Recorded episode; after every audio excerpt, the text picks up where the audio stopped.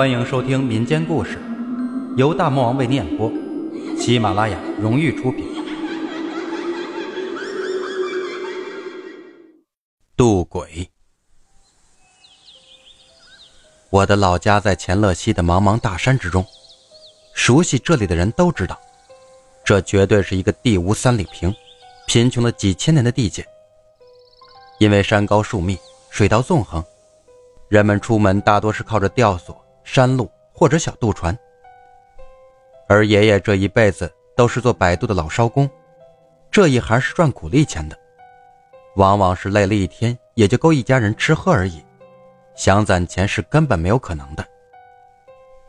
这件事儿发生在爷爷六十来岁时。有一次天近黄昏。他把最后一批受灾的人送到了渡口。按说这个时间爷爷该收船回家了。不过那天爷爷没有着急，本想着船帮有些破损，趁着时机修复一下再回寨子。不过那天也该着出事。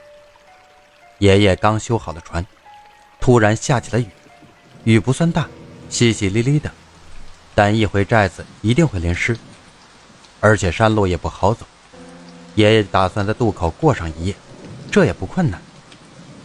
爷爷那时在渡口边有个用木板搭建的小木屋，说不上好，但将就一晚遮风挡雨也够用了。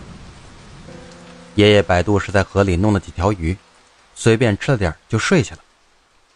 也不知睡了多久，突然被一阵叮叮的金属敲击声弄醒了。那声音爷爷很熟，是他挂在河对岸的旧镐头敲击发出的。以前的乘船人会敲击旧镐头，爷爷这边听到就会去对岸接人。此时向对岸一看，隐约看到一个女人的身影。可这大半夜的，怎么会有人这时要渡河呢？不过爷爷也没有多想，还是踏上了船。当时只是想着这个女人可能有什么急事总不能袖手旁观吧。可等爷爷把船划到对岸，却并未见到人。过河也就十几分钟，那人难道又走了？爷爷一时有些纳闷。就在这时，爷爷突然听到身后的木船水面发出的声音，回头一看，那船不自然的动了几下，像是有什么看不见的东西上了船一样。可能是什么呢？不过晃动很快停了，一切又恢复了正常。爷爷的心里隐隐有种奇怪的感觉。可又说不出哪里奇怪。既然没人，也只能回去了。烛高烧点，小船又划离了对岸。爷爷说的当时也没有表，不过根据经验，感觉那时已经过了子时了。同样根据经验，这船乘起来有些重，不太像只有他自己。刚有了这个发现，背后一股阴冷的感觉袭了上来。爷爷说的当时想回头。可想想鬼会吹灭肩头的命灯，就没有动。就在这时，背后传来了一个女人的声音：“你不用怕，我只想让你把我送过河。”那声音很轻很空灵，但在这寂静的午夜里，听的还是十分的清晰。我没有恶意，声音就从背后传来。距离爷爷也就两米左右。我在外面打工，却死在了外面。我只想回家。爷爷一听明白了，是个命苦的女孩，客死异乡，尸体被人运回了寨子，可魂魄却没有跟上，一直被困在了河对岸。爷爷这个人胆子很大，不然也不会独自住在河边。可真实打实碰到这种事儿，一开始还是很害怕的。爷爷说他当时一直都在发抖，可慢慢的听到身后声音讲完，爷爷说也没有那么害怕了。人嘛，都有死的那一天，那么早晚也会变成那个样子，又有什么可怕的呢？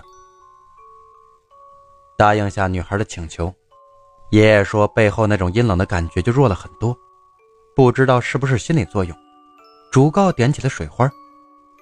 爷爷说他那时手心的汗太多了，几乎抓不住竹篙了，一直打滑。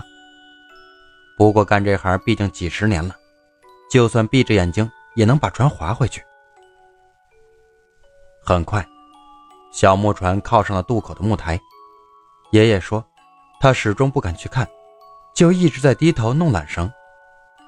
过了一会儿，只觉得船身一轻，那女孩的声音从岸上传来：“谢谢你。”又过了一会儿，爷爷才壮起胆子向山路上看去。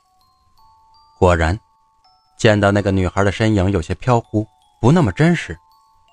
那女孩像是脚不沾地一样，很快消失在山路上。爷爷的一颗心也总算是放了下来。后来，爷爷听说不远处一个叫图瓦的寨子里举行了葬礼。死者是一个在省城打工的女孩，因为一场事故去世了。爷爷说，他听到这个消息，突然一点也不怕了，反而有些欣慰。自己虽然渡了鬼，但真的帮了那个女孩啊！本集故事播讲完毕，订阅转发，下个故事更精彩。